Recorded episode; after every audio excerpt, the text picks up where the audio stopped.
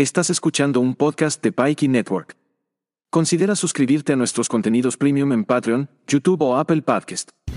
Visita patreon.com, diagonal Pikey, para más información sobre todas nuestras membresías.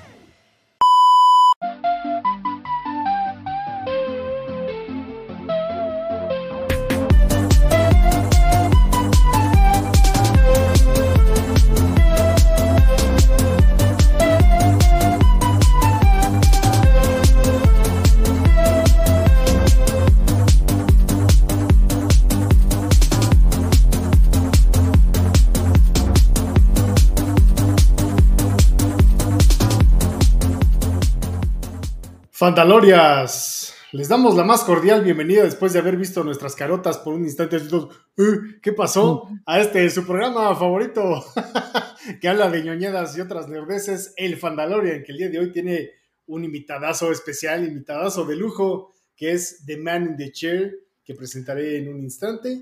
No sin antes presentar primero a nuestros queridos eh, colegas de micrófono. Querido Mario, ¿cómo estás? Mario Dun.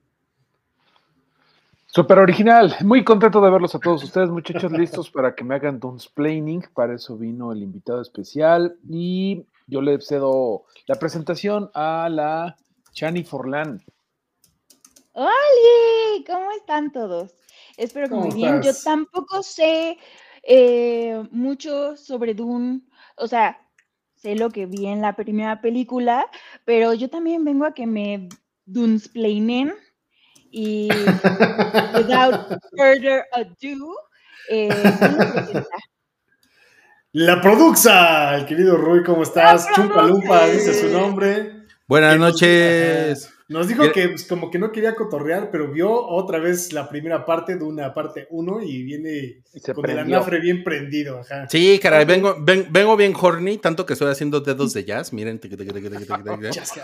Sí, caray. Sí, lo, que pasa es que vimos ahorita eh, Duna parte 1, o sea, no crean que tengo acceso a Duna parte 2, vimos Duna parte 1 y, y, pues nada, prácticamente acabó hace 20 minutos y dije, no me puedo perder esa oportunidad de venir a hablar de, de muchas cosas de Duna. Sí, sí, caray. O sea que muchas gracias. Es un, es un honor estar aquí. Soy ese evangelizador que toca Nada más que en vez de pedir cinco minutos, oiga, tiene una hora para hablar de nuestro señor Muad'Dib.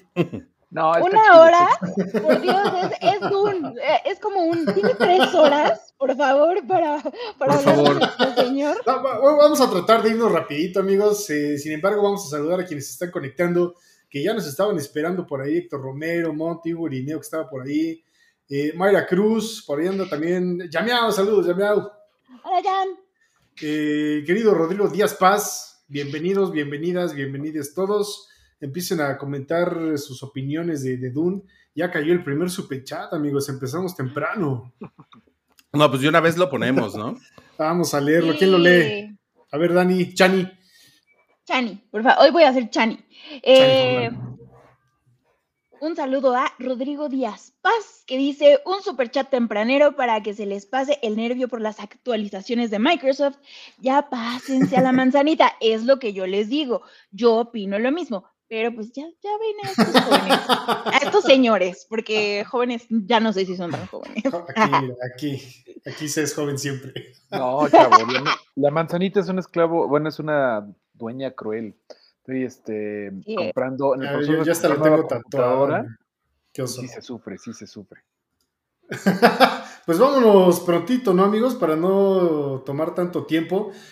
Con el pretexto del estreno de la segunda parte de un parte 2, ¿no? De Daniel Villanueva, Denis Villeneuve, o Denis Villeneuve, como quieran llamarle, pues nos juntamos para platicar de la parte 1, de todo lo que involucra esta pues e, esta narrativa que es también, no la narrativa madre de todo, pero sí creo una narrativa fundamental en la ciencia ficción y en la narrativa tal cual, perdón que diga tanto la N-word, pero creo que Dune es importantísima, ¿no? Eh, no solo para, para ahora el cine, sino ha sido importantísima para la literatura y la cultura pop. Entonces, con ese pretexto, y antes, sin haber visto la parte 2 todavía, que estrena el 29, si no me equivoco, este viernes. En dos días, sí. Ajá. Ya está nada, ¿no? De, estrenar. Podremos verla a los mortales, ¿no? Esa celosa élite que ya la vio hasta tres veces y que andan ahí presumiendo y no presumen nada porque tienen un embargo. Eh, pero la vamos a ir a ver juntos, ese es el plan, ¿no? Para después, quizá, poder cotorrear con ustedes eh, una vez que la hayamos visto todos, a ver qué nos pareció y si nos vamos a tragar o no nuestras palabras, ¿no? Entonces, pues vamos a cotorrear de, de esta saga bíblica arábiga romana eh, imperialista que se llama Dune. ¿Por dónde comenzamos, ojo, amigos? Dime, Ojo, dime. amigo, primero empecemos por el comentario más wexican que van a escuchar en toda la semana. A mí me habían invitado a la premier, pero estaba en Tulum. ¿Qué hubo? No. ¡Ay, qué guay, Chican mamada, Qué asco, ¿eh? Sí, me doy asco a Tulum. mí también. Pero bueno, eh, nadie aquí la ha visto, pero ¿cuántas veces han vuelto a ver la primera parte? Yo la he visto varias veces. Tres veces. Soy honesto, la he visto fácil unas cinco o seis veces. No, mira, Porque soy esa persona. yo la verdad es que soy bien huevón y solamente la vi una vez en el cine y ya no la vi. Y después eh, la acabo de ver hace un rato. Gran, gran rewatchability, ¿no? O sea, a mí me Uh, gustó bien cabrón las dos otras dos veces que la vi. Creo que hasta más. Sí, pero además Sí. fue como, fue como un fue como un date romántico, porque, porque la vi, o, o sea, porque la vi con Yamiau y, y yo le iba como explicando cosas. Y ella, ella ya la había visto, ¿eh? por cierto, pero, pero como que eh, por lo que entiendo, ¿no? Y discúlpame si me equivoco, Yamiau, pero eh, creo que ella la vio más como espectadora casual, que no, o sea, que no conoce muchas cosas de, de Duna, ni leyó el libro, ni nada. Y entonces no, no se acordaba de nada y, y, pues no es un lenguaje fácil, ni es, un, ni es una película así No. necesariamente muy divertida, ¿no? En- No. Entonces estuvo padre porque yo le iba de- como dando el, el fun fact, ¿no? Creo que me hace así. falta algo así. Cre- creo que me hace falta algo así, de, de Duna en especial, eh, porque yo no, o sea, yo la vi en el cine, la había, había intentado leer el libro antes de llegar al cine, pero no lo logré porque se me hizo sumamente complejo, o sea, demasiados nombres, eh, no, no, no, no, no lo estaba logrando. La vi y dije, ok, creo que ya lo puedo empezar a leer porque ya ubico quién es quién, por lo menos porque no entendía ni siquiera cómo se pronunciaban las cosas. O sea, Claro. e- eso era lo que me, me causaba mucho conflicto. Así lo empecé a leer y yo, las, las, ¿qué? Kwisatza de Irak. Hazme Ajá, cinco pues, Quizás sí. Haderach. El sí. ¿Qué- qué- ¿Cómo pronuncio eso? Y no sé si a ustedes Lo les pronunciaron pasa, bien. Sí, Pero a sí, mí- sí. no sé si a ustedes les pasa, pero a mí me pasa que si yo no lo puedo pronunciar en mi cabeza, eh, le pierdo un poco el interés. Bueno, sí, Entonces, sí es, sí es un punto importante porque eh, eh, yo, por ejemplo, leí el libro en español y lo leí en inglés. Y, y- y entonces yo, yo les digo a las brujas, les digo, son las Ben Gesserit, ¿no? Ujú. Y, y- y cu- y Ah. cuando llega la película, o sea, ya después lo leí en inglés, pero yo le decía las Ben Gesserit, ¿no? Así, Ben Gesserit, Ben. tal cual, ¿no? Y después te llegan y dicen, oh, the Benny Gesserit. Y yo así de, Benny "Güey, Gesserit. ¿Qué es esta mamada? Y, y un, y un poco me, me pasó lo mismo con El Señor de los Anillos, porque eh, para mí Trancos siempre fue Trancos, ¿no? Trancos, O sea, güey. o sea, ¿qué es esa mamada de Strider, no? Y yo sí, no, Ajá, güey, no güey. es Strider, es Se llama es Trancos. Trancos. Oigan, están bien bonitos sus gatos. A mí me hace falta Perdón. gato, pero no, pero no va, no va a venir aquí el gato. Es, es un hecho. No, sí, o sea, Perdón, la, novela es difícil. La novela es difícil por cómo está escrita. Además, tenemos, tengamos en cuenta que Frank Herbert pues, era un hippie de Washington. Era un hippie, ¿no? El literato que se metía muchos hongos, se metía LSD quizá. Entonces era un señor bastante raro que en su narrativa pues se sacó nombres polacos, nombres árabes, nombres eh, de estados de, de- de- vaya, de, de localidades de Estados Unidos como Duncan, Idaho, nombres asiáticos, Ajá. Doctor Yue. Era un güey que mezcló todo, mezcló el Islam con la Biblia, con los eh, relatos de la Odisea, la Iliada, eh, mitología grecolatina, mitología asiática, güey. Es un pinche hippie loco que inspirado por las eh, dunas de arena de Oregon, si no me equivoco, de las playas de Oregon, dijo, ah, no mames. Eran las de Samalayuca. Un gusano gigante y empezó a escribir esta madre que ahora se ha convertido pues, en un hito, ¿no? Y una referencia de la cultura pop. Y hace- Oigan, oigan, per- eh, perdón, Mario, tengo una pregunta para ustedes. ¿Han visto dunas? O sea, dunas Sí. en, la, en la vida real. Sí, sí, sí. ¿Una vez? Las de, justo las de Samalayuca.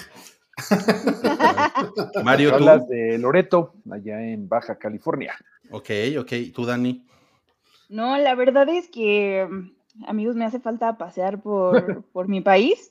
Eh, ahí sí me invitan, yo feliz, porque me hace falta. Y no, sí. nunca. Sí, son muy increíbles las dunas, ¿eh? Sí, sí, definitivamente les hace, o sea, sí te hacen falta dunas en tu vida, ¿no?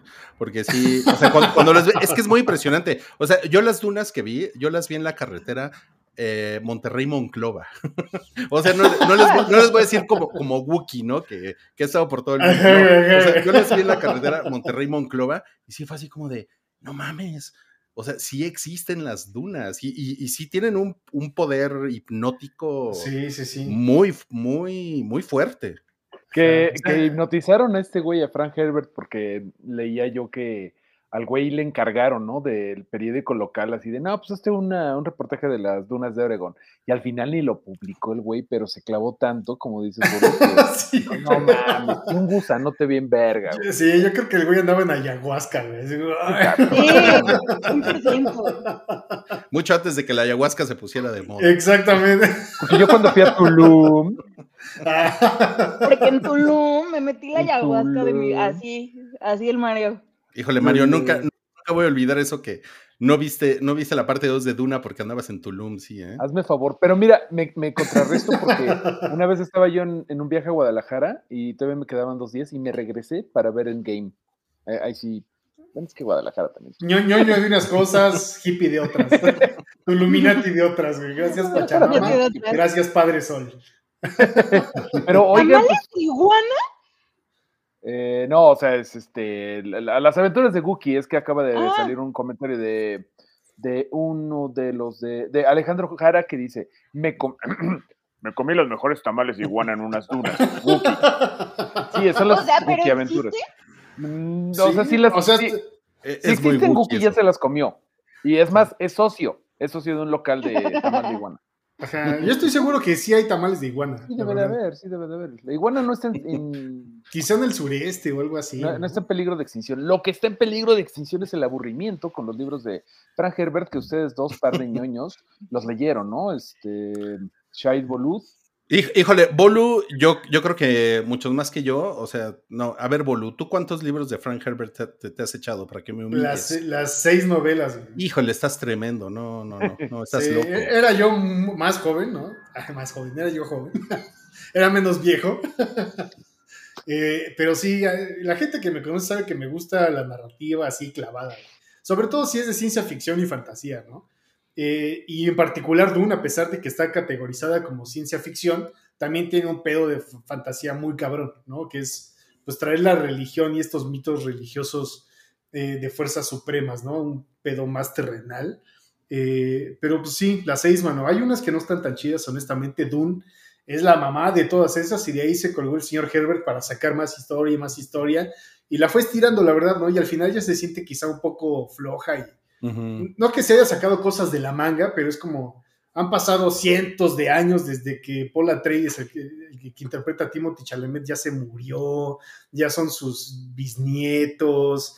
Eh, es, es un pedo así, un, un dios, un rey dios, un emperador dios. Es como un pedo así ya muy, muy, muy nutrido y muy estirado, la verdad. Pero están bastante chidas. Yo tengo una duda.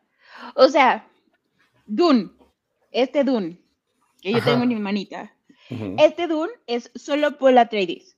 Ajá. ¿O no? ¿O hay más? Y luego Hay, hay más de Paul Atreides. Y luego hay seis libros. O sea, lo- no, me, no me está quedando claro en qué punto. O sea, qué es lo que van a abarcar las películas.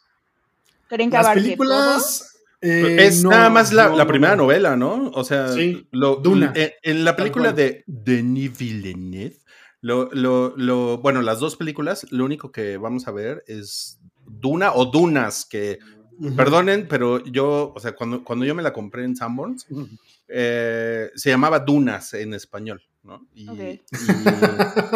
ya después resultó que era Duna, ¿no? Bueno, porque es Dune, ¿no? Pero es nada más la historia, la historia que vamos a ver en, Sí, ahorita Dune, en las películas es lo único. Yo ahí tengo una pregunta, porque he visto que el Timothy Chalamet eh, ha dicho que no, sí, me chingo la trilogía. Pero entonces, mm, esta o sea, esta, esta secuela, esta que vamos a ver este fin de semana, ¿ya va a acabar el primer libro o todavía van a Mm, quedar no, ahí cosas? Todavía le falta. Sí, todavía le va a a quedar- como un cachito. O ahí, sea, ¿eh? Sí. Lo que Es bastante la larga. película, ¿como cuánto abarca? Yo, yo un creo. cachito así. Yo creo que como el 85%, ¿no, Bolu? Por ahí. O- Pues es, es más, yo creo que los primeros dos actos. Mm, Esa película son los primeros dos actos. Entonces es consideramos menos, Una sí. obra de tres, ajá. sí. Eh. Pero es muy larga, o sea, y, y más que larga es, es muy detallada, ¿no? Porque tiene muchos nombres, mucha, mucho lore. La película del 84, ¿no? De David Lynch, eh, es difícil de ver por el idioma en el que... vaya, a verla ahora, pues sí se siente vieja la película, ¿no? Y tiene un filtro sepia que es muy difícil de soportar tanto tiempo. Además, los diálogos son así como muy románticos, muy shakespearianos, si puedo usar esa palabra. Entonces, pues es difícil de ver y es larga, muy larga. Y ahí hay muchos más personajes que no conocemos siquiera en la parte 1 de Dune, ¿no? De Denis Y esa Villeneuve. película abarca toda la historia de La primera Duna, sí. También un poco compactada, pero sí, Sí. La, revol- re- la, revol- la- la revolución, cuando se une a los Fremen, etc, etc. Sí, fue, fue, fue un esfuerzo titánico eh, y, y como obligado por el capitalismo de, de David Lynch, que a él lo contrataron como director, porque pues, él, él había hecho El hombre elefante y Ajá. pues creo que Eraserhead también la había hecho en ese momento. Y como que alguien dijo, ah, ya huevo, tenemos que subirnos en el mame de Star Wars, ¿no? de hacer Ujú. épicas espaciales. Eh, estamos hablando de, los, de la, primera, la primera parte de los 80. Y bueno, de hecho creo que el productor era Dino de Laurentiis, que pues era, Sí. era un señor italiano. Dino de Laurentiis. Di medio loco, ¿no? Creo que ya está medio cancelado, pero sí. Sí, Sí, sí, sí, sí. sí, Sí, se- sí, sí. seguro, seguro. Y como que, o sea, lo que cuenta la historia es que David Lynch, para esa versión del 84, como que él lo hizo por los LOLs, lo hizo por el dinero, ¿no? Como que él no estaba muy de acuerdo con las decisiones que se estaban tomando, pero básicamente la producción y como todo el proyecto financiero lo, lo obligó a que resumiera todo, todo el libro en una película que creo que es como de dos horas y media, una cosa así, ¿no? Más o menos. más, sí. más o menos, y que es horrible, eh, pero que también tiene, tiene, tiene unas cosas que están, no sé, como que con el paso del tiempo, o sea, es una película que tiene 40 años, que justamente está cumpliendo 40 años, con el paso del tiempo tiene, pues, pues, varias cosas rescatables, ¿no? Eso es lo que yo me digo a mí mismo, que también acabo de cumplir 40 años. Tengo varias cosas. Mira, Pero eh, es justo lo que se dice de los Thundercats ahorita. Si ustedes vieron los Thundercats en su momento, eso es, es Sí, así señor. güey, Claro que no sí. vuelvan a ver los Thundercats porque son No, horribles, pero en su momento fueron chingones. lo único que siempre digo de los Thundercats es que era una gran intro y una basura de serie. Pero la, la serie, digo, la intro te tenía Eh. súper clavado. Igual que He-Man, que por cierto vean eh, He-Man Revolution en Netflix, está chida. Ah, sí está chida, de- no mames. Sí, He-Man, eh, no bueno, te metas, Mareo. No, no, no, estoy. es parte de. Y seguramente, bueno, más bien, seguro le debe también un chingo a Dune. Eh, ahorita Kevin Smith, que luego es como medio, "Eh", a veces la caga, a veces no, hizo una que se llama eh, Revelations. Y Ajá. ahorita sacó otra que se llama Revolution. O sea, vieron lo que hizo ahí. Sí, Las claro. dos muy recomendables, me las eché ahí. Perdón, fin de la, de la interrupción. Síganle con Dune. Ahora, duda Duda, para que me, me expliquen bien esto, porque es algo que quizá me confunde un poco. Eh, ¿Por qué se dice que Dune es papá de Star Wars? O sea, ¿cuál es la línea cronológica? ¿En qué momento entra Dune? ¿En qué momento lo retoma Star Wars? ¿O cómo es que Star Wars se inspira de...? No, ma- ma- bueno, porque es una narrativa nutrida, ¿no? Hablando de padres, hijos, conflictos humanos, rebeliones, etc. Exactamente, exactamente. Eh, profetas, ¿no? En el caso de, de Star Wars, pues Anakin Skywalker es este profeta, ¿no? Es este elegido de la fuerza. Y en el caso de Doom, pues es eh, Paul Atreides, ¿no? Muad'Dib, que es el Kishas eh, Haderach. Tiene muchos nombres, pero una cosa Tatooine, o sea, ¿quieres la referencia directa? Es Tatooine. Por supuesto. El planeta principal de Star Wars es Tatooine. Y háganle como quieran. Es un pinche Sí. desierto horrible. Donde hay. Donde surge una rebelión, ¿no? Que es, vaya, Luke Skywalker en este caso. Pero más, más que estar copiándole algo, Dune ha inspirado un montón de cosas. Y para no errar, me voy a permitir leerles una breve lista de todas las cosas que han tomado referencia o inspiración de, de Duna. Eh, por supuesto, Star Wars, ¿no? Fantasma del 79, eh, Náusica y el Valle de los Vientos, Beetlejuice, por si no se acuerdan de estos gusanos que salen de la arena. Es, eh, gracias- Tremors. Ajá, Tremors, Moonrise Kingdom, Trolls.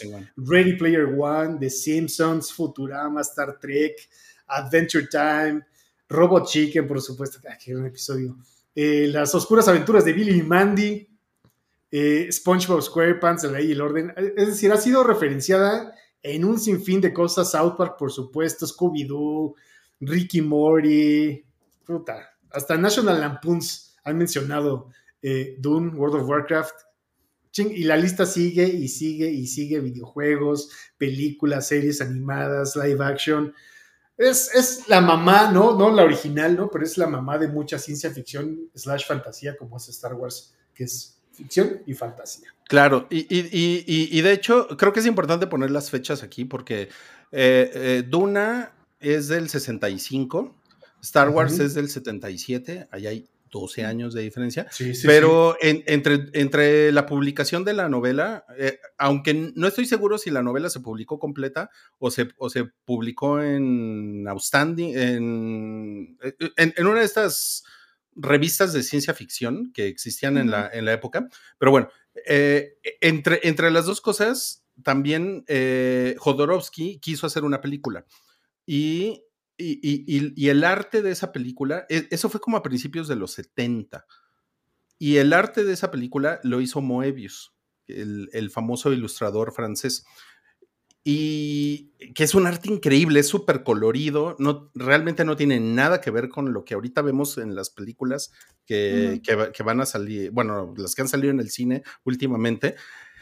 Y, y- y creo que algo que de lo que se habla mucho es que Star Wars tiene, tiene como esta como esta inspiración en el arte de Moebius también. Ajá, sí, sí. Eh, eh, Entonces, a lo mejor ahí sí, como que Jodorowsky y Moebius, que estuvieron trabajando en el proyecto de Duna, que nunca salió, eh, a lo mejor por ahí hubo alguna inspiración que después la gente fue agarrando, porque definitivamente George Lucas, que pues no era un pendejo desinformado, ag- agarró eso y dijo, no mames, de aquí soy. ¿no? Otro pinche hippie, además, güey.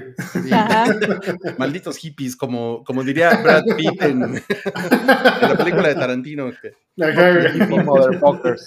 Exacto. Pues sí. Duda es- es- resuelta. es- No se quedan callados. No, por ahí preguntaban quién poseía eh, Alejandro Jara. Siento que Flash Gordon es más papá de Star Wars. También, pues es que todo está nutrido de todo, mano. eh, del. Señor de los. Anillos, de la misma mitología Tolkien, de, Tolkien Dili. Pues de todo, mano. La verdad es que todo se ha nutrido de todo, pero esta, al ser de las primeras, pues sí ha inspirado Sí. desde mucho antes todo lo que conocemos ahora. O sea, si, si lo, si lo vemos más como del, del lado de la, de la inspiración del- de la matiné, lo que, lo que conocían antes como la matiné. O sea, George Lucas era un güey que iba a ver estas, como estos cortos de Flash Gordon, ¿no? Porque no existía eh, la, la matiné en la tele, ¿no? O sea, no, no era así como de, ay, voy a ver una caricatura en la tele, la gente tenía que ir a ver Flash Gordon al cine, ¿no?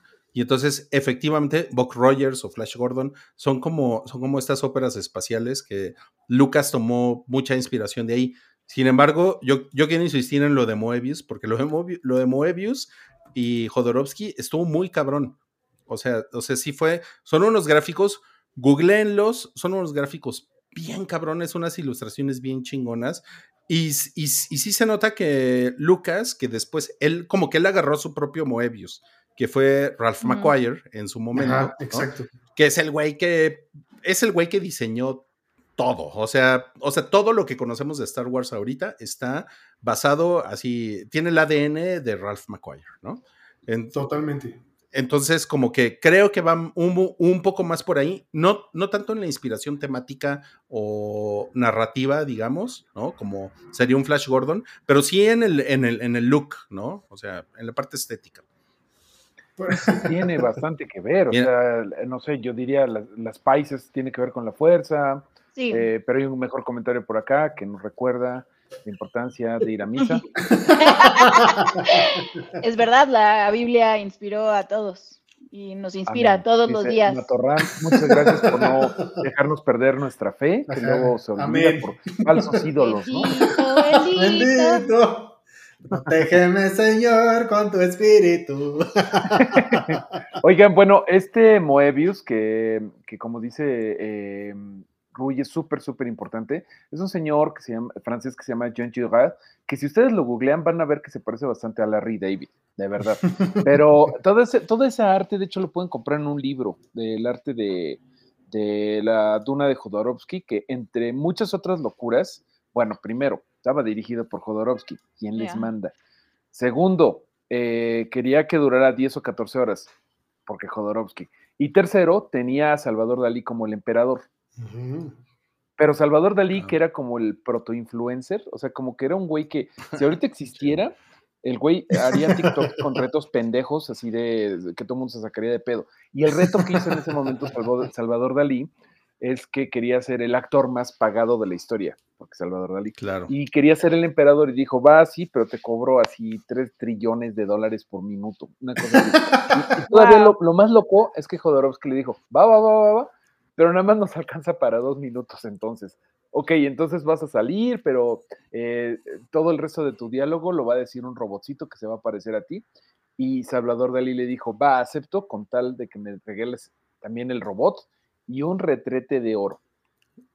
Eh, Esto, o sea, Eh, qué, qué inmamable Salvador Dalí, güey. ¿no? Me da mucha risa. Mi, mi parte favorita de Dalí es cuando le gritó a Jacob Saludowski. ¡Entender la cosmogonía! Firmándole así. Pinche viejo feo, güey. No, pues sí, pero, Pero bueno. pero o, o sea, por eso, como decía Mario, es el, es el influencer cero, ¿no? El proto influencer. Es el inmamable cero. Ese güey hubiera comprado Tulum. Oye, pero yo le doy gracias a la última adaptación de Denis Villeneuve que finalmente me hizo entender Dune, porque yo no, o sea, como tú dices, Dune, eh, digo, Dune, boludo, yo no lo leí de chavo, ya si se te pasó eso, ya no lo vas a hacer de grande, güey, eso es como el segundo idioma, güey, te cuesta más trabajo entre más viejo estás, ¿no? Pero, eh, la neta, Denis Villeneuve sí me hizo entender todo. Y eso es algo bien chingón que con todas las otras este, adaptaciones, pues no habían salido bien porque, pues por, por, un chingo de razones, ¿no? O sea, vamos, vamos a seguir viendo las otras adaptaciones, pero hay que darle las gracias a Denis Villeneuve por eso. Totalmente. Sí. Sí, o sea, creo o que sea, o estaría sea, sí es. Ajá, perdón, perdón. Perdón, perdón. Este, No, dale, creo dale. que estaría cool si, digamos que ustedes que la ve, ya la vieron, tienen mucho contexto y demás, porque hace ratito Polo me estaba contando cosas como fun facts muy, muy interesantes sobre lo que hay, quizá un poco antes de lo que nos deja ver Denis Villeneuve.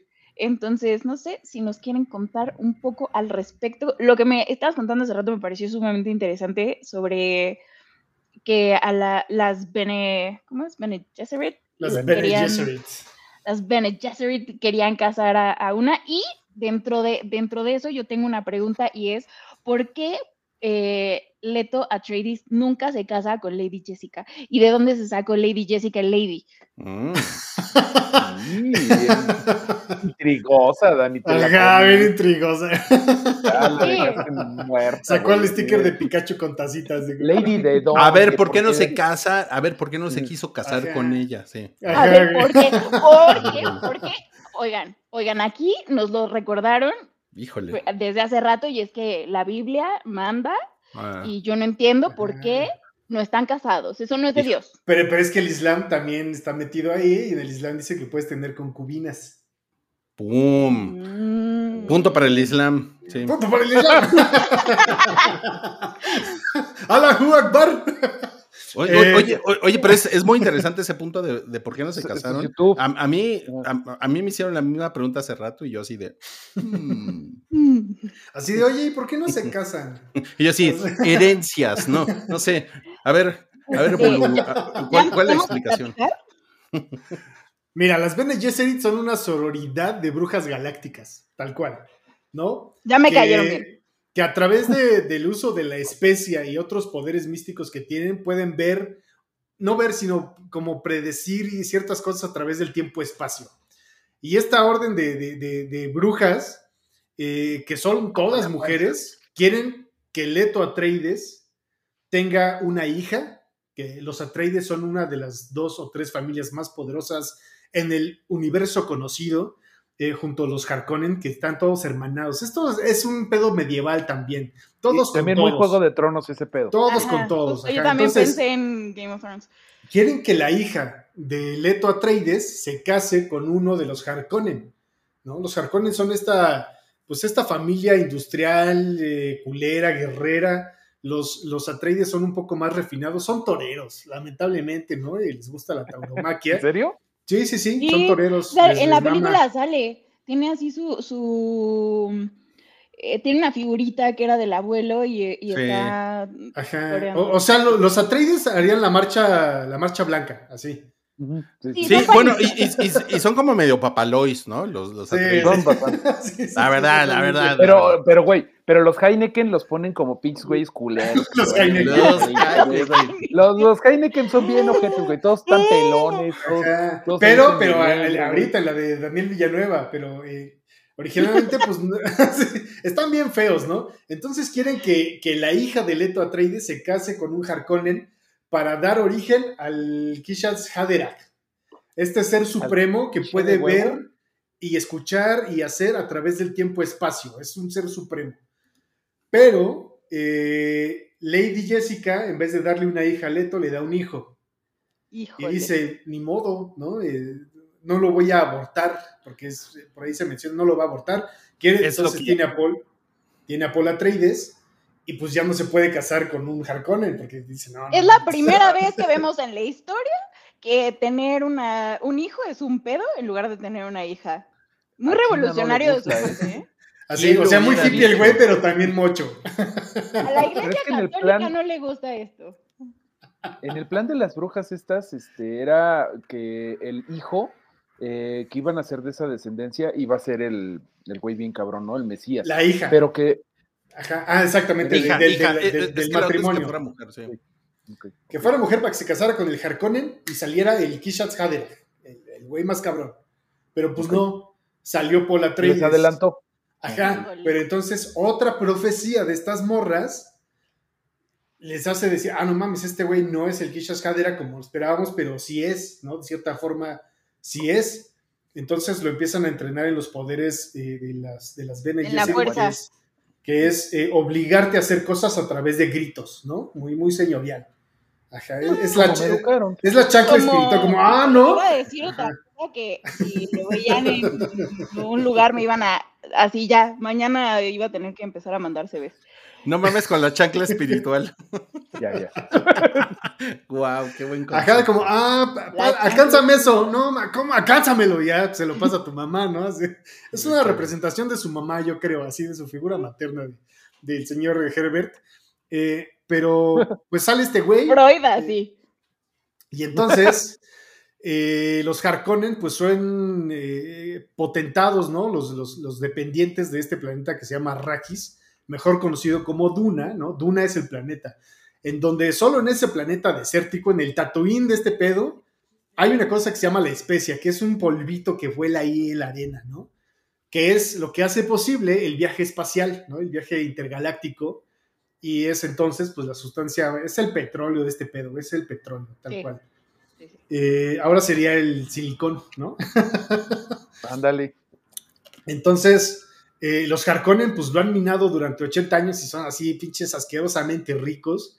Los Atreides, como no se ocupan de nada más que de ser panistas y crear un ejército y andar toreando, pues ya tienen un ejército bien cabrón. Entonces el emperador dice, ah, no mames, estos güeyes me van a chingar, ¿no? Me los chingo yo primero, pero no los puedo atacar. Entonces voy a quitar a los Harkonnen de Duna y voy a poner estos güeyes. Y que se chinguen solos, ¿no?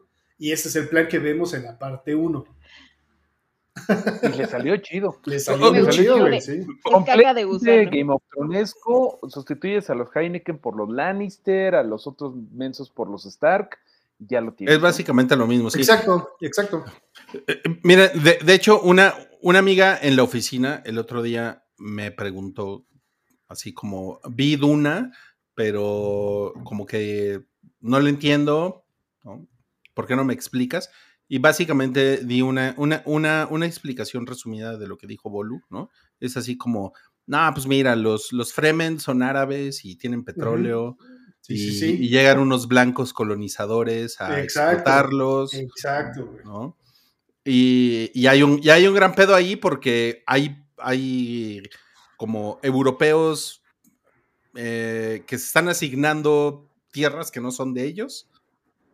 Y, y- y- y- y- y llegan y dicen, no, a ver, ahí, o sea, tú tienes derecho a administrar esto y, y a los locales, a los nativos, hay que exterminarlos, hay que eliminarlos. De eso se trata.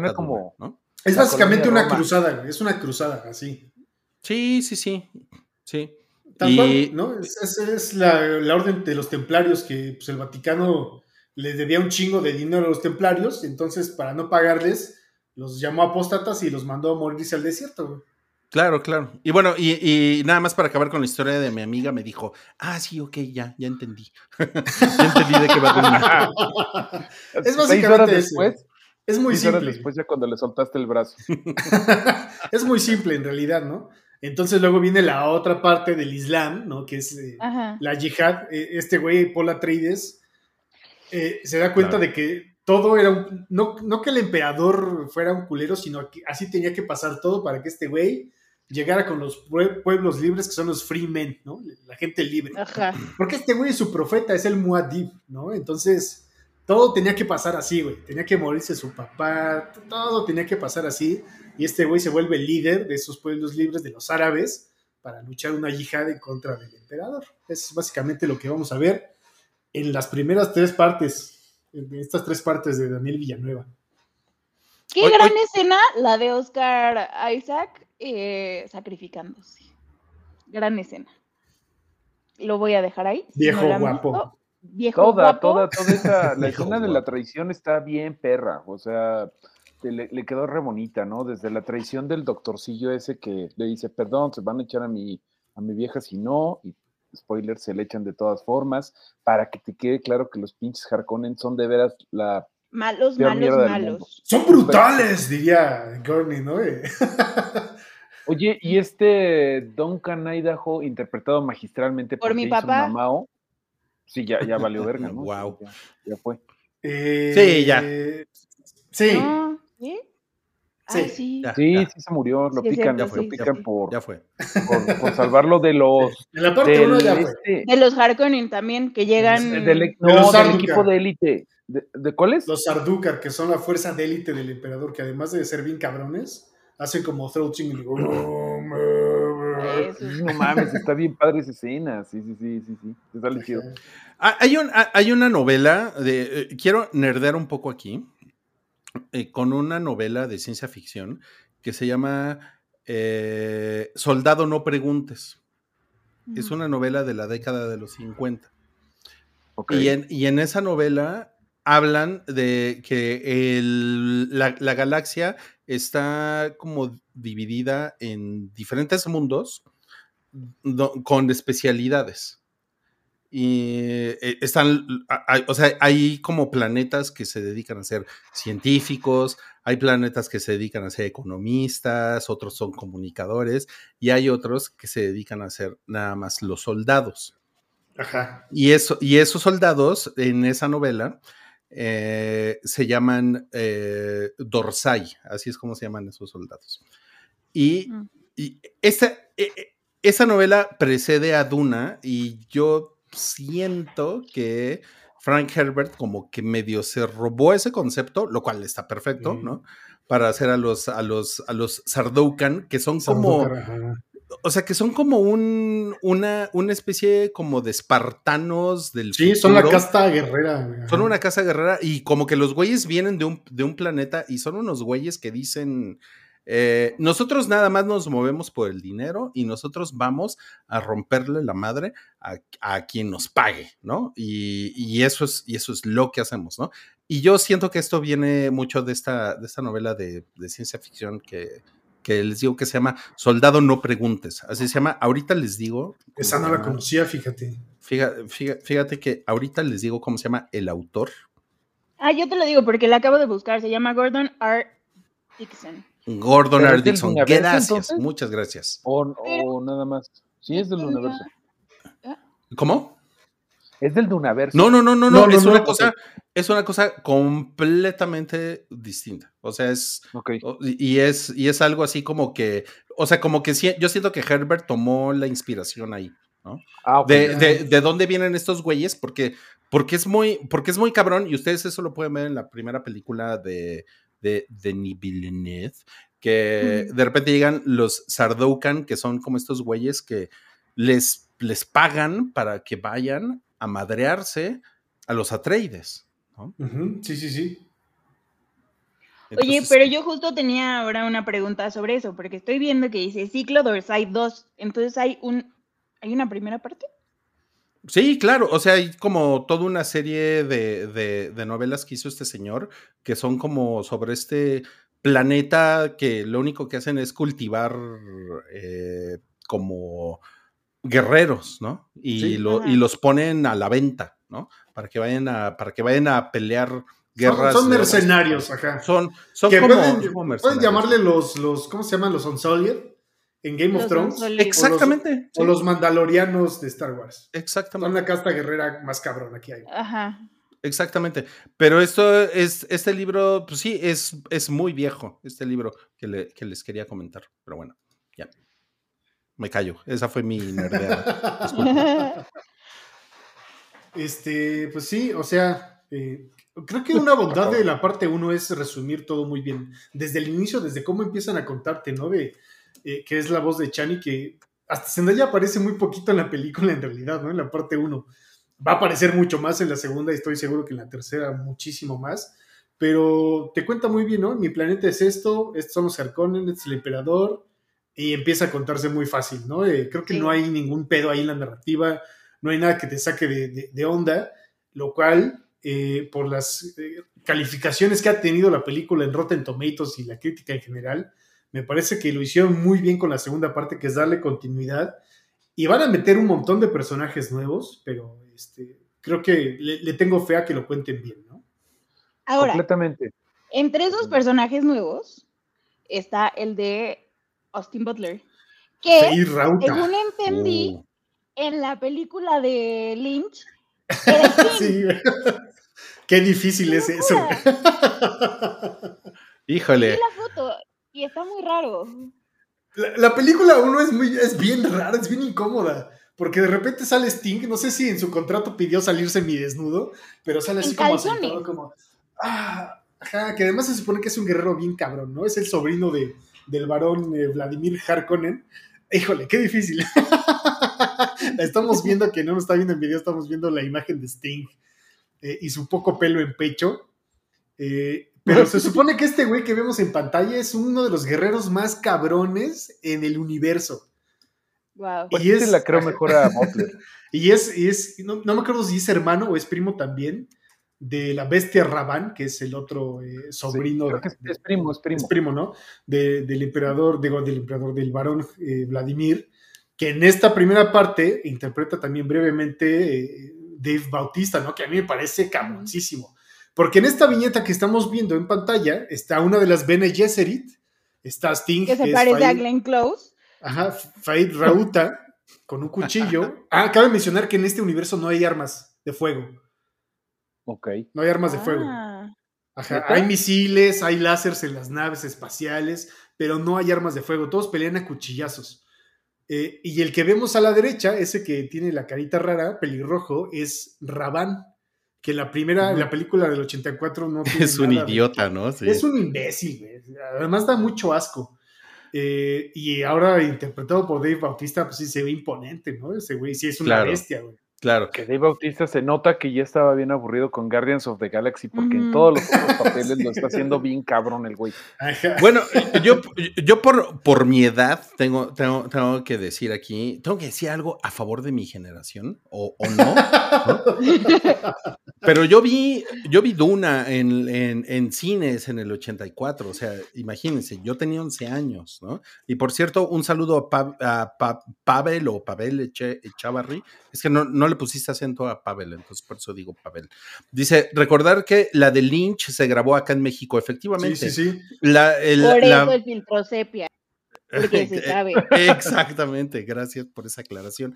Se, se- se grabó en los estudios Churubusco, completamente en los estudios Churubusco, en la Ciudad de México. Pero las dunas sí las hicieron en algo así como Ciudad Juárez, ¿no? Eh, No, a lo mejor no tan lejos, pero todo pero sí se fue en los estudios no, bueno.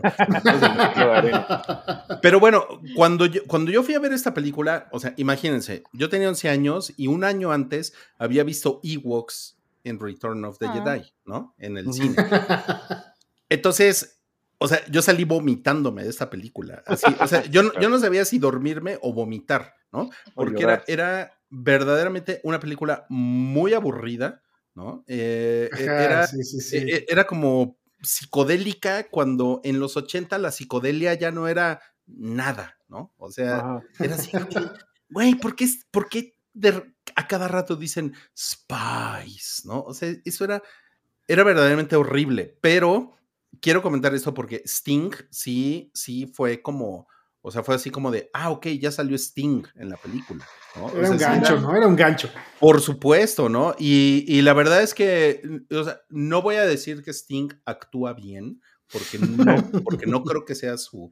O sea, en todo caso diría, es buen bajista, es buen cantante, es buen letrista, pero no es, no es necesariamente es buen actor, ¿no? No. Y, pero, pero cuando sale, la verdad es que sí es un hijo de puta Sting en esta, en, en esta película. O sea, sí es, sí es, sí es, sí se ve loco, ¿no? O sea, o sea, sí se ve- Ajá, pe- pero se ve incómodo. Claro, O sea, es porque por el calzoncito. Me, me cuesta, me cuesta mucho trabajo como asimilar lo que están diciendo, tanto que da como asquito, como que es un maldito desgraciado, porque yo veo esta imagen y, y, o sea, siento que es como un villano de, de los 90, ¿saben? De Power Rangers. Claro.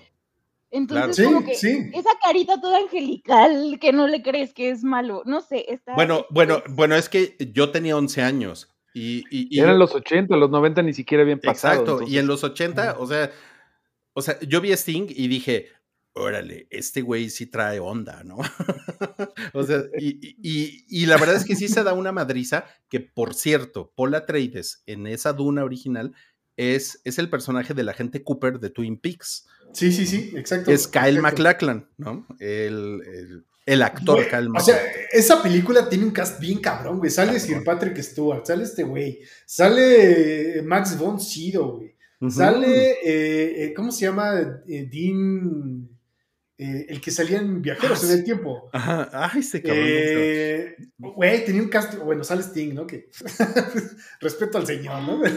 Pero tenía un cast bien cabrón, güey, bien cabrón. Sí, o sea, y, y por cierto, creo que la encuentran en Prime Video. Ah, La- justo habían mencionado, perdón, amigo, que sale Ernesto La Guardia, muy joven. sale Ernesto La Guardia. En sí. un papel mega super secundario de un güey al que creo que sacrifican o algo así, güey. Es horrible. El, el papel de Ernesto La Guardia, que por cierto, Er- Ernesto La Guardia, como, como mm, cuatro años después de esta película, hizo una telenovela muy, muy popular en México que se llamó Quinceañera, con Adela Noriega, Talía, Nailea Ajá, Norvin, sí, sí, sí. También tiene conceptos de duna. El rito de quinceañera No, viene no. del, del reto de cuando. de las Bene Gesserit que Ajá, sí, sí. Y del Kwisatz Haderach, sí. Sí, Claro, claro. Y bueno, y Ernesto La Guardia se ve que estaba abriéndose paso en la, en la industria y en 1984 hacen, hacen esta escena en la que el varón Harkonnen le literalmente le saca el tapón, ¿no? Sí, Y, y- y- y- y Ernesto La Guardia se le sale como un mole negro del cuerpo lo ordeña, güey, no sé. Eso- y se le pudre enfrente al varón Harkonnen. O sea, es, es lo más denigrante que se puedan imaginar ustedes. Y bueno, yo tenía 11 años cuando vi eso. Mira, por ahí Monty dice, el mejor cast de la historia, porque sale mi tío como el piloto de la nave al que pica el protagonista. Órale, oh, si tienes fotos de eso, estaría chido que las compartieras ahí en el A ver. ¿cuántos de sus tíos han salido en películas? Mío, ninguno. No, no, mi, no, mi tío nomás salió en comerciales de miel caro. Eh, y ya.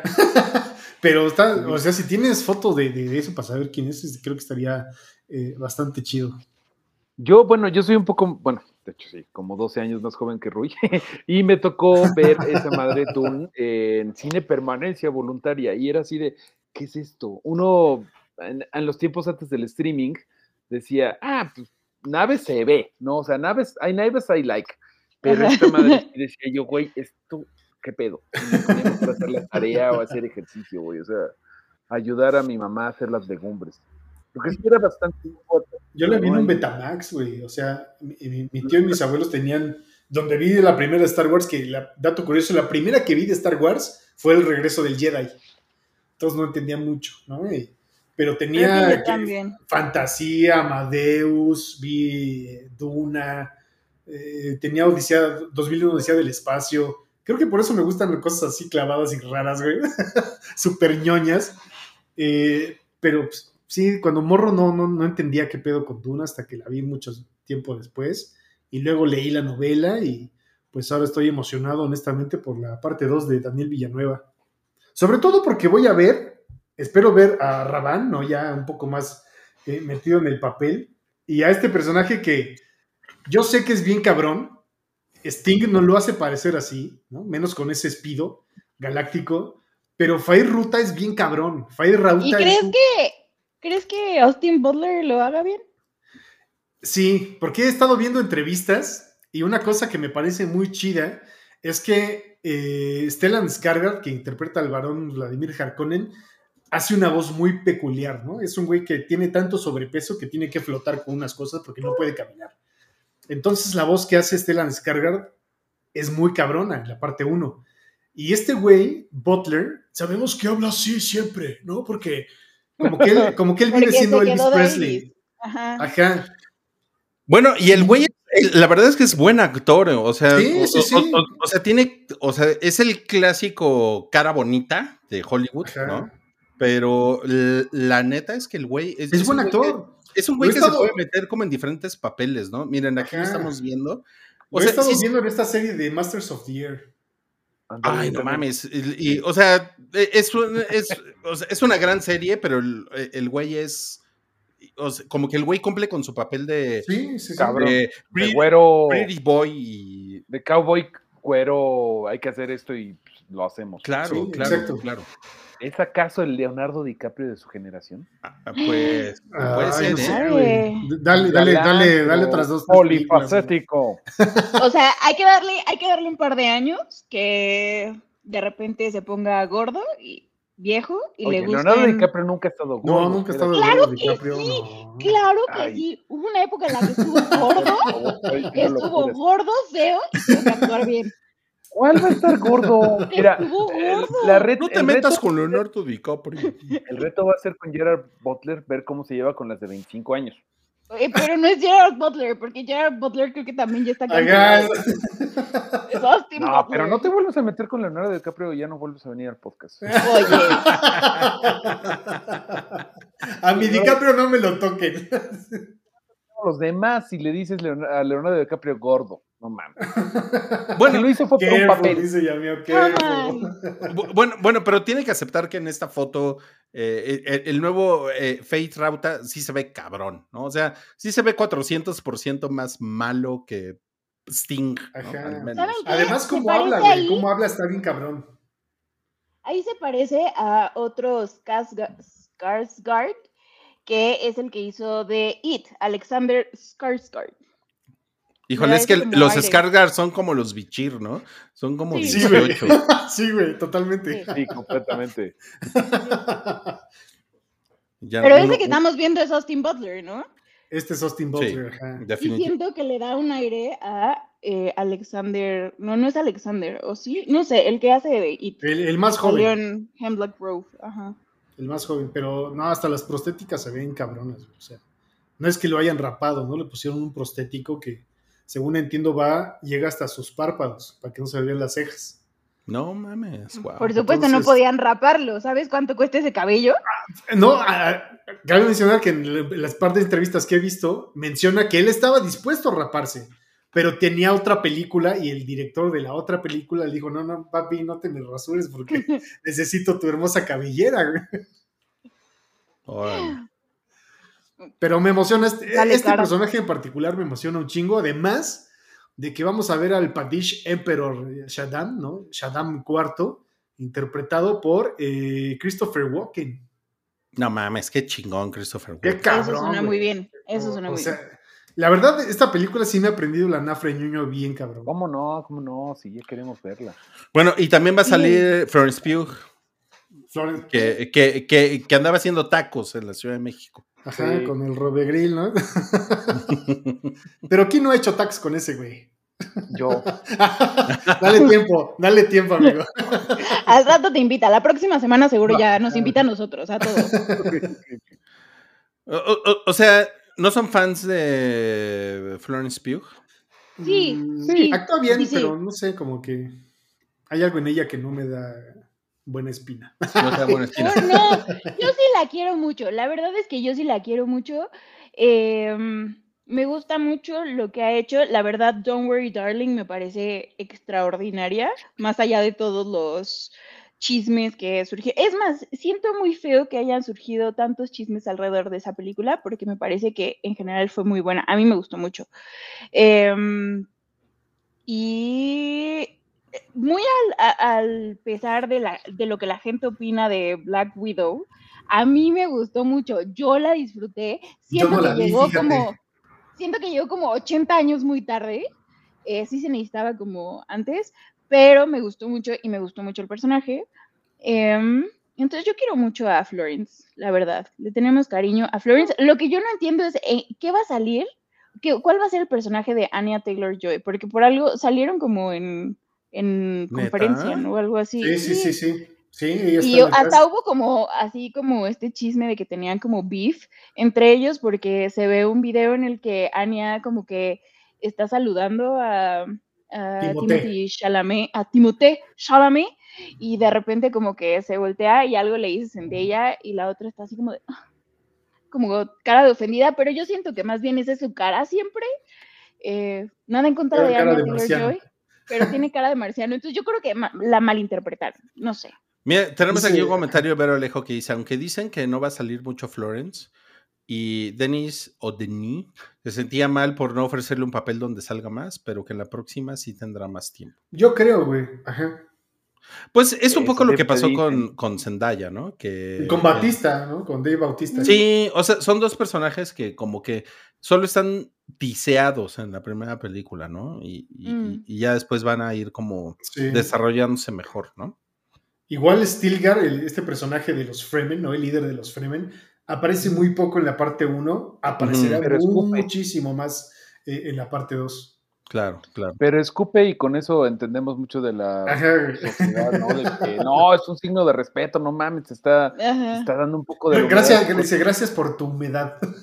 No, hombre, las bodas, con que te hagan pipí encima, es así lo máximo. Híjole, qué gran, qué gran piropo es ese. Gracias por tu. humildad. Gracias por tu humedad. por tu humedad. Bien. O, o- o sea, o, o pueden llegar con sus suegros. ¿no? Y, y, y escupir en el piso, ¿no? Ajá. ¿No? De nada. ¿Qué? ¿Qué, qué, qué suegro es, es señal de respeto en Arrakis? Me arranqué. No, no, pues, un personaje que dice con su carita de alien, Salchi. Sí, ¿no? Ah, Sí, lo que pasa es que Salchi, es- este es un este es un rolling gag del hype. Es que Salchi, un, un saludo a Salchi, eh, dice Oli. que Anya Taylor Joy tiene carita de alien. Y sí, o sea, mentiras no está diciendo. Bueno, bueno, pero también dice que es horrible y muy fea. Ay, No, sí, espérate, está Sachi. diciendo mentiras. Porque no, no, no, Sachi, no, espérate. Cal- vamos a Espérate, que calmarnos. estoy viendo Vamos a que- que, que- que le está pasando a Mareo ahí atrás. No, yo Ya le estoy a más decir, pendiente de ¿qué que estás está- diciendo de lo Florence que Pugh? está pasando aquí. Ay, qué bonito. Bueno, No, no es bonito. Estos, estos se están peleando al lado de mí. Bueno, pero, pero, pero sí, pero es, pero es estético, o sea. Sí. O, o- o sea, o- o- o sea, no, es- no es como el video del señor que le encontraron 150 larvas en la nariz que vi esta semana. The fuck, güey. Sí, sí, vi, vi un video de eso y, y es muy desagradable porque se los, se los sacaron uno a uno con diferentes ¿Y instrumentos. cómo, cómo se dieron cuenta? Perdón, o sea, sé que nos vamos a desviar durísimo, pero ¿cómo se dieron cuenta? No, porque Dune habla de gusanos también. Claro, Bueno, sí, claro. también. Eh, necesito que me digas cómo es que se dieron cuenta, porque mi... eh, eh, esto, es, esto es un miedo desbloqueado que no tenía. Ah, sí, como las larvas en la nariz. O sea, un amigo una vez se le metió una araña en la oreja y fue, me desbloqueó un, te- un terror. Hace, no sé, menos de un mes que me dolía el, el oído porque traía un...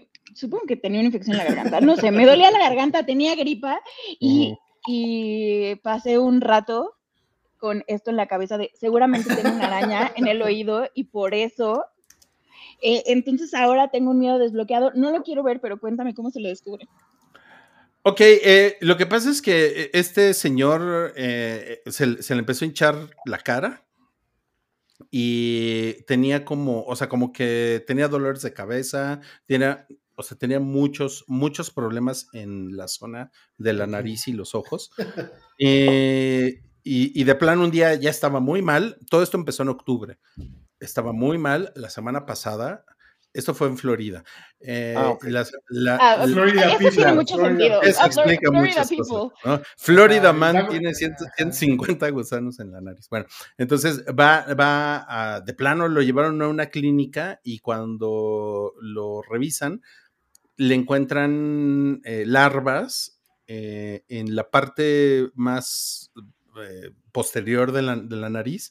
Y resulta que las larvas se estaban alimentando de, su- de- de él, ¿no? Estaban ya en la, en- estaban en la base del cráneo No. y les, les estamos poniendo aquí, para todos los morbosos que están en el chat, les estamos poniendo el link para el video, No, por si, lo, por si lo quieren ver. Y, y se los, y se los fueron sacando, y fueron un total de 150 larvas las que le encontraron. Y resulta que el señor era pescador de ríos y la única explicación, porque todavía no hay como un parte médico de, de qué tipo de larvas de son, Florida. ¿no? Es que el señor eh, se lavaba las manos con la misma agua del río en donde él pescaba. No, Y que pues. Pro- probablemente se llevó algunos de estos huevecillos No, a la no, cara. no, ¿no? no, güey. Y No pues es, es increíblemente asqueroso. No sean cabrones y no se vayan a ver el video ahorita. ¿eh? Ya les pusimos el link, pero es- esperen a que acabe el stream y para que se vayan a ver. sí. Porque si no van a vomitar todos como Rui cuando vio Dune 84 en el cine. Cuando vio Sting. No, En vamos a salir del Arbas Planning y vamos a regresar al Dune Planning. Lección, cuando se metan especia, que esté limpia. No, y además se les pone bien, bien, bien azulitos los ojos, ¿no? Zendaya con sus ojos Sí, sí, y sí. lentes azules se ve Ah, sí. rara, pero bien. Se ve bien. Ya se fue. Sí, Ahora, todos los Fremen tienen ojos azules. De los ojos azules. O sea, Es entiendo que es por la especia. Ajá, sí. pero por Pues mira, el racismo es algo que desde los 70 sigue siendo un problema. Esperen. Wait, wait. O sea, porque al final está en Arrakis, ¿no? Y Arrakis está lleno de arena, entonces debería estar flotando por todos lados, a menos que tengan un sistema. Es que está flotando por todos lados. Sí Entonces, flota. ¿por qué? Espera, espera. Entonces, ¿por qué? En, en el- la casa, la nueva casa de Atreides o en el palacio, no sé, donde vivan, donde viva la gente muy rica, ¿por qué no tienen ellos los ojos azules? ¿Por qué solo los fremen? Porque esa ciudad en el desierto tiene un escudo invisible. Exacto. Por eso no está todo lleno de arena. Si hay arena, pero no. Además necesitan eh, farmearla. Es una, es, es- es una muralla Eso, escudo y, Ajá, y- exacto. y- y bloquea a la, a la especia, pero porque les da otras ventajas, por ejemplo, que tienen una mejor temperatura, que pueden vivir civilizadamente, Tienen palmeritas Exacto. que. tienen hecho, palmeritas. Tiene un Ajá. bonito detalle la 1. Que las plantan, ¿no? Pueden, tener excusados, pueden tener Netflix, o sea, pueden vivir Esa es una referencia muy padre. Ok. Cuando están regando las, las, Sí, las que- palmeritas. que dicen lo importante que es eso, ¿no? El símbolo de poder que Sí. tengas dinero para regar esas palmeritas porque no crecen. Oigan, ¿por qué no platicamos de los trajes de aire o cómo se llaman? Los trajes de agua. Los Ah, los trajes filtradores, ajá. Esos están padres. ¿no? En, en inglés, ajá. Son No mames, trajes es una cosa que absorben la humedad de tu cuerpo, todo lo que sudas, porque hace un chingo de calor en Arrakis. Entonces, estar expuesto es, es así mortal, ¿no? Pero esos trajes, todo lo que sudas y hasta la orina la filtran y te la regresan por los tubitos que tienen metidos en la nariz. Son, son trajes mm, chulos. Sí, siento que la gente en Arrakis ha de oler particular. No sé. Seguro. No, sí. no sé si a ustedes les pasa, pero que de repente se imaginan cómo huelen las cosas. Eh, por eso no soy fan del perfume. Pero no sea, deben de oler, novela no deben de sudar nada, o sea, pues lo están reciclando todo. Sí, no, no huele porque todo lo absorbe el trajecito. Híjole, pero. los Fremen. Ay, pero.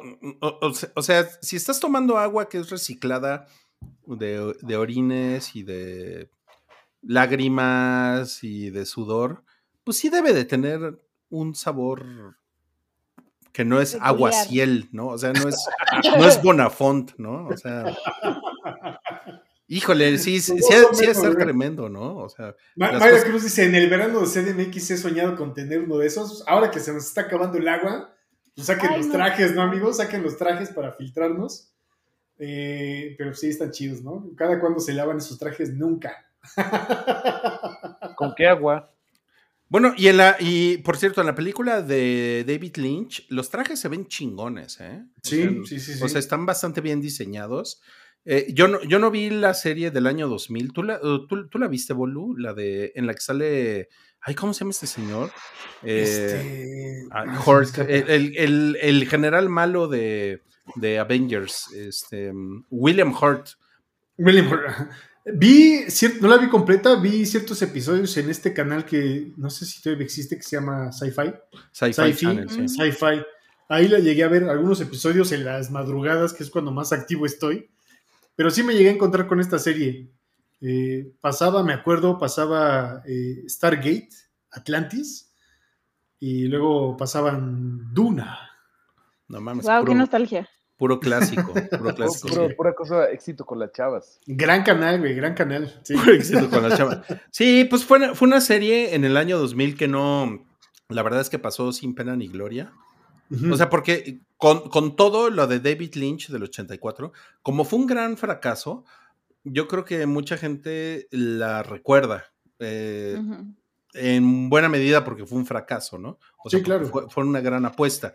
Y ahorita lo que estamos viendo con, con Duna es una cosa, que- o sea, que a mí me parece surreal porque es una historia muy compleja como para que la gente quiera ir a verla al cine, ¿no? O Sí, sea, sí, sí, es lo que te digo. ¿por qué? Bien por Denise Villanueva, güey. O sea, me lo Sí, explicó bien. bajadito, güey. Yo lo había wikipediado un chingo de veces, sí, de puta, no entiendo, güey. Y luego ya vi que después se ponen las cosas bien complicadas y se pone cósmico el pedo, pero, pero gracias a Denny, a Denise Vi- Villanueva, que por ahí tenías un clip. no sí, sí, sí. De hecho, Ah, tenemos, un clip. tenemos aquí un clip para, para, para mostrarles a ustedes. Esto sucedió en la, en la premiere de la parte 2 de Duna en Nueva York y Y no salen larvas. No salen larvas, no se Importante. Dios bendito. Sí, sí, sí, pero sí tuvimos corazoncitos por ahí. Eso está, Sí, eso, ya. eso está cute, sí. I just feel that I'm blessed as a director to have the chance to work with so many great artists. It's a privilege. I learned from my mistake doing part one, so it's uh, uncommon for a director to have the chance to revisit a universe, knowing a bit, knowing more where are the traps and wh- how to to improve yourself. So it was like uh, again a blessing. Yeah. I absolutely love being in the deep desert because I'm feeling uh, absolutely inspired uh, uh, being in the desert, being in the real environment. Uh, I'm grateful that the crew and the, the cast agreed to follow me there. We went in some pretty uh, intense places.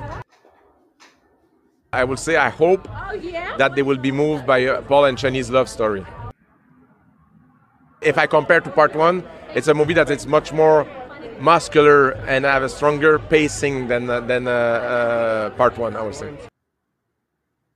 First of all, I didn't have the chance to work a lot with Z, with Zendaya at, at first. It was just a, a couple of days, so I, I now I had the time to really have the chance to to uh, uh, explore acting with her and and um, she's a tremendous she's a tremendous ar- artist. I mean, she's a very impressive artist. And uh, uh, Timothée, it was the first time that I had the chance to see someone growing up in front of the camera. So I mean, someone Timothée uh, is uh, is uh, again a, a fantastic a- actor, and seeing him uh, uh, becoming a man in his role and as a human being was fantastic. Ah, look at that! Robando la cámara, la Florencia. La queremos mucho a la Florencia. Ah, güey, eso estuvo. de- de- Bueno, Kanye, delicioso con, con Taylor Swift. Careful, ahí muere. Oye, este, pues, qué buen, qué simpático. Mira, si vamos a hablar de María. vamos a terminar peleando. Careful, No careful. te Oye, es comprometas. que tú te metiste con Leonardo DiCaprio primero. Tú empezaste. Tú siempre me estás molestando con Taylor. No, yo nunca te molesto. Yo digo, admiración y respeto a tu religión. Oiga, Pero yo bueno. coincido con este señor que, que Timothée Chalamet sí es un buen actor. Claro. Uy, totalmente, sí es, sí es bueno, ¿eh? O sea, yo, yo, yo le he dicho mucho, los, los que sigan los podcasts del hype, yo siempre he dicho que a mí me cae muy mal su, su personaje afuera de cámara, pero tengo, tengo que admitir que es un gran actor el cabrón, o Gran sea, actor. Cabrón. no mames. Desde que lo vi en esta de King, ¿no? Eh, gran- la de Netflix, gran- ¿no? Gran actor, güey, sí, gran actor. Se las, abra- se las abritas. Sí, ¿eh? Sí, se coincido con Ruiz. O sea, a mí también me cae como que un poco mal fuera de cámara y ya como en personaje me cae mucho mejor. Aunque la verdad no hace, no hace que quiera ver Wonka en lo más mínimo. Ay, pero está, está bien chingona Wonka. Y Yo tengo mucho Max, cariño a Wonka. eh, creo que este, este fin de semana la meten ahí. Sí, Yo la sí. voy a ver. Creo que estrena este fin de semana en Pero miren, si se esperan a verla en Navidad, creo que Oh, la, no. van a, la, van, la van a sentir, no, no sé, como más, más en temporada, más bonita, ¿no? Porque Vaya, vaya, sea- ahí vamos con que si es una película navideña otra vez. definitivamente es una, es una película navideña 100%. Y, y si la ven en marzo va a ser así como de, "Ah, estas mamadas qué, ¿no? Así, es marzo. Ok, ¿Qué ok. tiene que ver la Navidad con eso?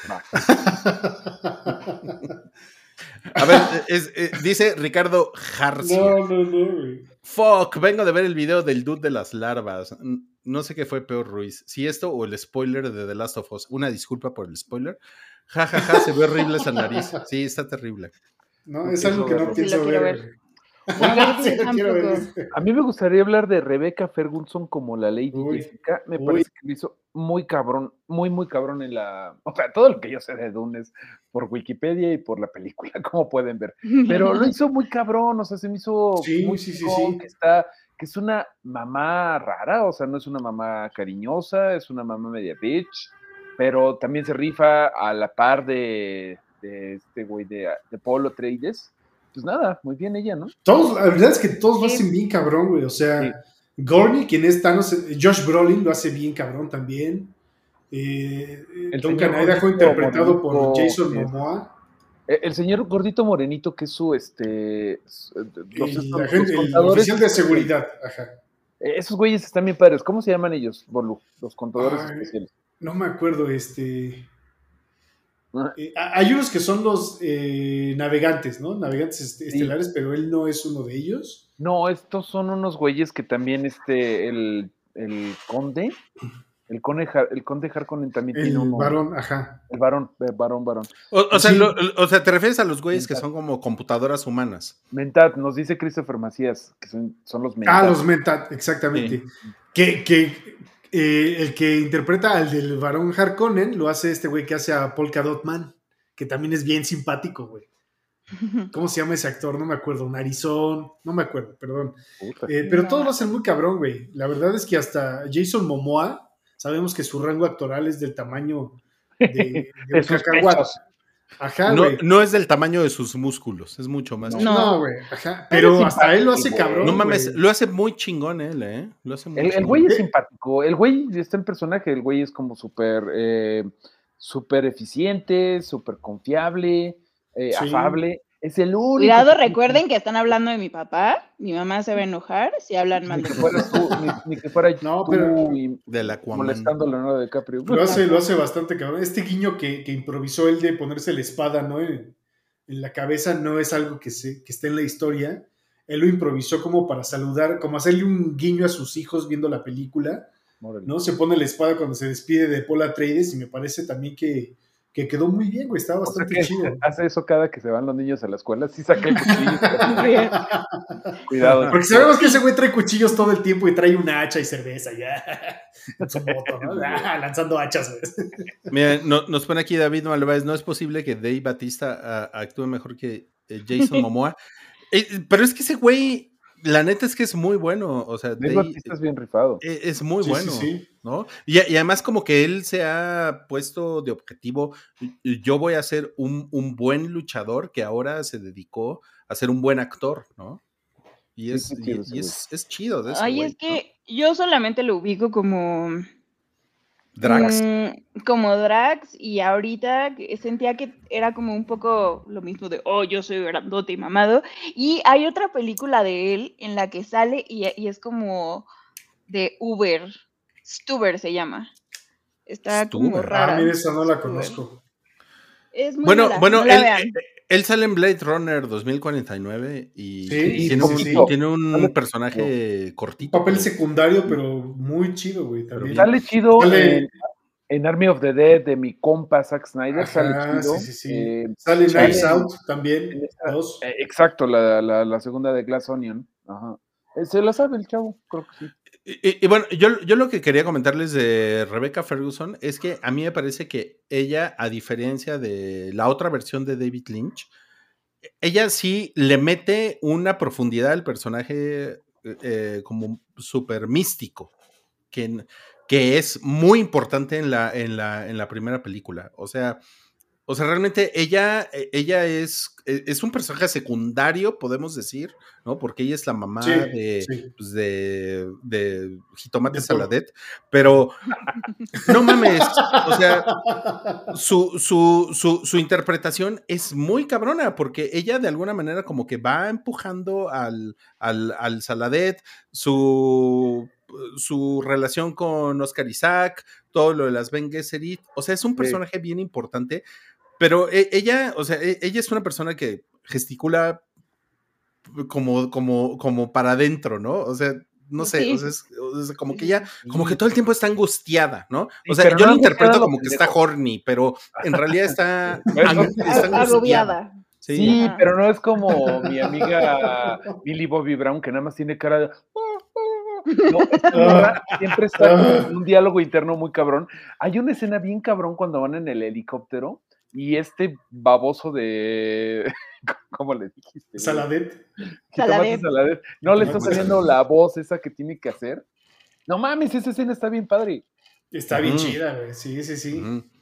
Pero ella, miren, 10 de 10, ¿eh? 10 de 10. Sí, ella. totalmente, totalmente. Qué gran cast, qué, qué grandes actuaciones, la verdad. No, oigan, y también el diseño de imagen está cabrón, o sea, no, no quedó nada de lo de Moebius, que Moebius pues era como colores pastel y una cosa diferente, Nada. Pero súper chingón, y yo me acuerdo que cuando vi por primera vez la de Denise Villanueva, dije, wow, que en 2020, ¿qué habrá sido? 2021, Ah, algo así fue la película, este, todavía haya eh, nuevas formas de ver esta madre que ha estado eh, sobada sobre sobada sobre sobada. O sea, hay nuevos diseños que ver después de haber visto toda una pinche historia de ciencia ficción, de Star Wars y todo eso. Todos los diseños que yo sé que vienen desde Herbert, pero aquí los pusieron muy chingones, ¿no? O sea, en todos los diseños de donde viven el complejo de Atreides, las casas de los Harkonnen, eh, donde están los estos espartanos cuando están haciéndole los ruidos culturales que salen muy bien. Bueno, bueno, yo, yo sí creo que realmente esto no tiene mucho que ver con Frank Herbert, ¿eh? la parte de, lo- de los diseños, porque yo más bien No, esto ya es. Ajá. aquí hay que darle mucho crédito a Denis Villeneuve, porque las naves espaciales es este como ano gigante que está eh, en órbita en Ajá. Arrakis, que es de donde van saliendo las naves. Que es el portal, ajá. es como este portal de, don- de que hacen el salto espacial y todo eso. O sea, esto es, es como una idea de, de estas películas, ¿no? Sí. Y, y- y estas naves que son como circulares, hay otras naves que parecen chicharitos, ¿no? Pero es que son redondas como pelotas. Los Sí. helicópteros que parecen como libélulas están Los ornitópteros. Ah, esos también esos están chidísimos, güey. No, no mames, o sea, o, o sea, hay muchas cosas como, lo, como los trajes de los Fremen, que sí, o sea, ese sí está como marca registrada de entre las descripciones de Frank Herbert y, y cómo lo visualizaron en Duna de David Lynch. La verdad es que sí se parecen mucho los que vemos en las películas nuevas, pero los diseños de las naves, no mames, son, un- son una chingonería. Y la, la dimensión, o sea, si la pueden ver ahorita en HBO Max, que ahora ya se llama Max desde el día de hoy, Uh. güey. eh, o sea, si la pueden ver y si tienen chance de verla en 4K, no mames, se ve. Está eh, chidísimo. O sea, sí te deja con la lengua así. ah, está preciosa. Y Sí, también creo no, que el sí. diseño de audio está muy, muy, muy La bueno. música, O sea, la música es impresionante. O sea, se, se volvió como muy icónica. De hecho, el otro día en la oficina estaban grabando como algunas cosas justamente para, para pues hacer contenido sobre Duna. Y desde que los estaba escuchando grabar, nada más escuché como el, el este como clásico, no sé, que es este sonido súper clásico de Duna y yo ya sabía que estaban grabando sobre eso. Entonces creo que eso está súper cool, sobre todo porque lo está, o sea, lo está haciendo un icono. Bueno, se volvió un icono. Sí, totalmente. Creo que esta está. eh, se está colocando por encima como referencia a pop, ¿no? Obviamente, todo el respeto a la de David Lynch, pero se está colocando como una referencia para el futuro, güey. Porque la verdad. Sí. la hechura, güey, de esta película, la cinematografía, güey, está bien cabrón. En dirección, en guion. Eh, El valor absoluto de recortar toda la mitología que es Doom, güey, saber separarla, órale. Vamos a hacer una trilogía, pero calzar a la perfección cada una, güey, está, güey, respeto absoluto. De hecho, yo, yo, yo también quiero, quiero comentar que Fundación de Isaac Asimov, que está Sí, sí, sí, en. Apple TV Plus, y que es una. O sea, es un- eh, de hecho, es una historia que precede a Duna por varios años, pero que no se llevó a la pantalla hasta esta versión de Apple TV Plus. La- ahora, la versión de Apple TV salió después de Duna de Denis Villeneuve. Y yo sí siento que los, los güeyes de Apple TV dijeron, híjole, tenemos que copiarle un poquito a lo que está haciendo Sí, Duna. sí.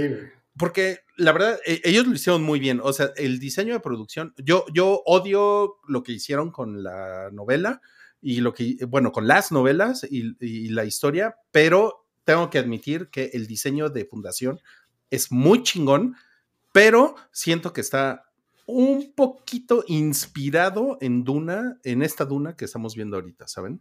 Todo está cabrón, güey. O sea, hasta el gusano, el, el gusano del desierto, que es el, el Shai Hulud, güey. Eh, Híjole, y por cierto, ¿Cómo lo- tenemos, tenemos que hablar de la palomera. A ver, a ver, ¿qué onda, qué onda con la palomera? Quedo- Ajá, a ver, la imagen de ese juguete sexual quizá no... ¿De qué palomera hablan? Una palomera que sacaron que tiene la cabecita de, del Shai Hulud, que es el gusano, el sandworm. Que Ajá. además cuando apareces así, cada que aparece en la primera parte es espectacular, güey. Bien, Cómo se traga el pinche Harvester, cómo se traga Oh. la gente, güey. Mira, Puedes ver por qué, por qué esto Wow. va a acabar mal. Wow. Sí, sí, sí. Bueno, ese juguete sexual es muy codiciado ahorita. O sea, la gente Pues está peleando en las calles. Seguramente vamos a ver repeticiones de las escenas de violencia de los chavos que se agarraron a madrazos en la, en la de Spider-Man No Way Home, pero ahora se van a estar peleando por un vaso palomero ¿Juguete de. Sí. Está muchos, padre, dicen que, que- muchos dicen que es un pésimo. Un pésimo Un pésimo que alguien Se, no- se, no- se nos se, murió se Bolu. fue. No se mames, fue. pues, ve al cuarto de al lado y pregúntale por qué necesitamos saber. diseño, Bueno, yo me imagino que lo que a Bolu iba, iba, iba a decir es que eh, es un pésimo, es un pésimo Eso, eso estaba diciendo. O sea, ¿qué haces con diciendo. ese agujero? ¿No? Bueno, en general, ¿qué haces con un vaso Le das palomero? ideas a la gente. ¿Qué haces con un vaso palomero en general? O sea, yo no entiendo la gente que los colecciona y miren que colecciono cada Bueno, pendejada. bueno, pero ¿qué haces con este vaso palomero en la intimidad? Sí, no, no, no, no. Mira, mejor no hablemos de eso. Ya hablaste bastante de larvas. No le pongas a la bella audiencia ideas en la cabeza, pero Sí, no. Ah, ah, ah, ahora, yo le, yo le decía a, a Yamiao hace rato porque comentamos lo de la palomera de Duna, ¿no? Eh, porque es inevitable comentar esto, pero yo le decía que la, la caja de las Ben Gesserit en la que eh, en la que Paula Trades mete la mano y, y que, que, es en la que le dicen que vas a sentir dolor y todo eso. Eso hubiera sido una buena palomera. O sea, de, desde mi perspectiva nerd, de fan de, estas, sí. de esta historia, eso hubiera sido una buena palomera. Pero puedo entender que el de marketing dijo, no, haz la palomera para que parezca una cola, ¿no? Y, y, y que la gente haga por, porquerías con ella. Bueno, pues sí. ok, un poquito Maldito. demasiado gráfica o sea, la descripción. Sí. Pero en general las palomeras son así, güey. O sea, no mames, había gente coleccionando palomeras de Shazam. ¿Para qué o qué? Pero ahorita que tocas el tema del, de la, del marketing, eh, algo que me gusta incluso de Dune es que no hay un chingo de productos al respecto. O sea, no hay monitos. Eh, no mames, claro. hay juguetes de Battlefield Earth, la película esa de John Travolta, de la cienciología. Qué horrible. Hicieron sí. juguetes de esa mamada. Y de esto no hay juguetes, no hay nada. O sea. Hay, hay un, orni, un, ornitóptero, la navecita esta de libélula, de Lego, güey, que está bien cabrón. Sí, sí, lo decían ahorita en los comentarios. Sí, de que hay, hay, hay, ¿no? Pero no hay tanto como en tantas otras películas, lo cual creo que habla bien de que no dejaron que el departamento de marketing dijera, no mames, queremos tres películas de Hobbit, sí sale, sí sale, hay que, hay que vender juguetes. Eso está chido. Mira, mira qué bonito comentario de Luis García. Dice, desde que se despostilló mi vasito de Force Awakens, ya no compro coleccionables de Cinepolis. Creo tiene mejor calidad los plásticos de AliExpress. No, Ay, tengo feo. que aceptar que yo he sido esa persona que sí le gustan algunos coleccionables, por llamarles así. Yo me acuerdo, de hecho, tengo, lo estoy viendo en este momento y es un cráneo de dinosaurio de cuando salió la segunda película de Jurassic World. Sacaron como uno para poner el hot dog y obviamente no lo uso para poner mi hot dog, sino este lo, pongo, lo tengo ahí porque se ve padre. Es más, esconde la Alexa. Y también soy esa persona que fue, yo no me formé por las de Taylor, pero mandé gente para que se formara por las de Taylor. Hay que pagar. Ahí lo dejo. ah, ¿queda, un, ¿Queda un super chat por ahí? Hay un super chat por ahí. De nuestro sí. estimado eh, Rubicel. Que nos ya saben. A Rui y a mí un saludo a ya saben dónde. ¿Tú quieres? Arrakis. Saludo a Arrakis. Saludo a, a Pachuca, que tiene 20% del ADN de Arrakis. Exactamente, no, no, este, no granjerean Spice, pero granjerean pastes y buena voluntad. Y, y, y viento, y viento, y viento. Miren, de hecho, les voy a poner un PDF que ahorita googleé así de riesgos de la en la minería de Pachuca. No, mejor no. Mejor no es. Hola, Orson. Pues amigos, ya vamos para la hora y media. Sí, amiga, de, de, de cotorreos y seguro pues, podríamos seguir, pero seguimos cuando veamos la segunda, ¿no? Sí, sí, vamos claro. a seguirle. Yo, yo, yo les presumo que tengo boletos para IMAX para Uf. este jueves en la mañana, en, que además es como una, una, una, es una función bonita porque tengo la esperanza, como me ha pasado, que es, es gente respetuosa de la película, que va a ir a sentarse las casi tres horas que dura la película a, pues, a disfrutar, ¿no? Y, Oigan, ¿y cuándo vamos a, a ir todos juntos, agarrados de la mano, a verla? ¿Cómo ven el sábado? ¿En la noche? Pues, si quieres, sí, pero descansaditos, hombre, que sea una experiencia. sí, ya no estamos para, para, ir a las 12 de la, de la noche. No, ya. yo, o yo sea, cuando... a la hora, después de las 6, a la hora que quieran. Porque Ruy así de, eh, yo ya tengo mis boletos de... Es que, es que no, me, no, me, no me aguanté las ganas, o sea, no, está bien, perdónenme, está bien. Pero nosotros los, los pandalorianos, que somos pobres, pues vamos el sábado. Vamos el sábado. Jalo. Y, y si Jam y Ruby quieren venir, nos podemos agarrar todos de la mano. Pues sí me late, eh, sí me late. Seguramente me van a dar ganas de verlo otra vez. Qué padre. De veras, hace mucho tiempo que no estaba hypeado por, tan, tan hypeado por una película. No te, Esta es la película que espero de este año, güey, así de simple. Está cabrón. O sea, sí estoy no hypeado, otra, hypeado. Totalmente. Los entiendo, me pasa eso con Wicked y al mismo tiempo no. No. Por ahí pregunta Carlos Alberto OF. ¿De qué es la OF, Carlos? ¿De OnlyFans? ¿Será la obra maestra que se está rumorando? Pues no creo que sea una obra maestra, pero creo que va a ser una película bien cabrona.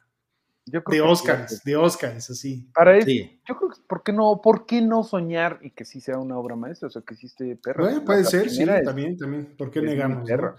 Pero Ricardo García me llevan, no. Ah.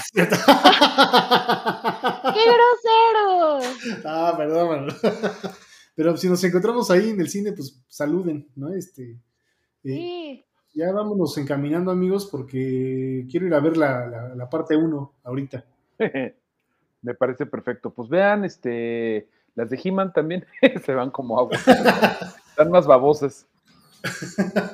Pues no nos vamos sin antes recordar, bueno, agradecerles su tiempo, eh, que nos hayan aguantado esta casi hora y media, sus comentarios. Estuvieron bien activos, infinitas gracias. Suscríbanse al Patreon de Pikey Network, ¿no? Este, y pues pásenle a ver todos los contenidos que el buen Rollo y el Wookie, el Salchi y Cabri y compañía tienen para ustedes que están bien, bien chidos. Y nosotros nos vemos aquí cada semana a esta hora, mismo canal. El Rui siempre está en la Guy in the Chair y tenemos mucho por delante que, que nerdear. Sí, eh, yo, no, yo no voy a estar aquí para hostigarlos. eh, La verdad es que ho- hoy fue algo especial, pero quiero, quiero agradecerles la, la invitación para poder estar aquí con ustedes. Hoy, hoy- ya sé que lo pusieron por ahí en los comentarios al inicio, pero ¿qué onda, Yameo, con las donas de Arrakis? Ajá, sí. Dona, que se llama así, Dona. No así no necesitas más, Dona, con tantita canelita encima. mm, ahí está el negocio. Y otras, otras que sean la, La palomera. La palomera. Ya no, eh, ya no digan más porque ya. ¿Cómo los encuentran en sus redes sociales, Dani? Eh, a mí me encuentran como Dani Furlan o como Little Rabbit. Como gusto. Eso. Mareo, Mareo Flores en las mejores redes sociales. Rullo, ¿le quieres dar las tuyas? Yo soy arroba Ruiz en, en Instagram y en X. X, jamás le voy a decir Twitter, digo X, le voy a decir Twitter toda la vida, güey. Eh, a mí me encuentran justo en Twitter como arroba boludran y en Instagram también, y pues infinitas gracias por su tiempo. Nos escuchamos la siguiente semana para nerdear duro. Bye. Gracias. Adiós. Lávense la duna.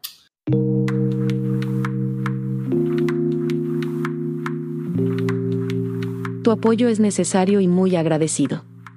Suscríbete a cualquiera de nuestras membresías en Patreon, YouTube o Apple Podcast. O visita paiki.net para más información.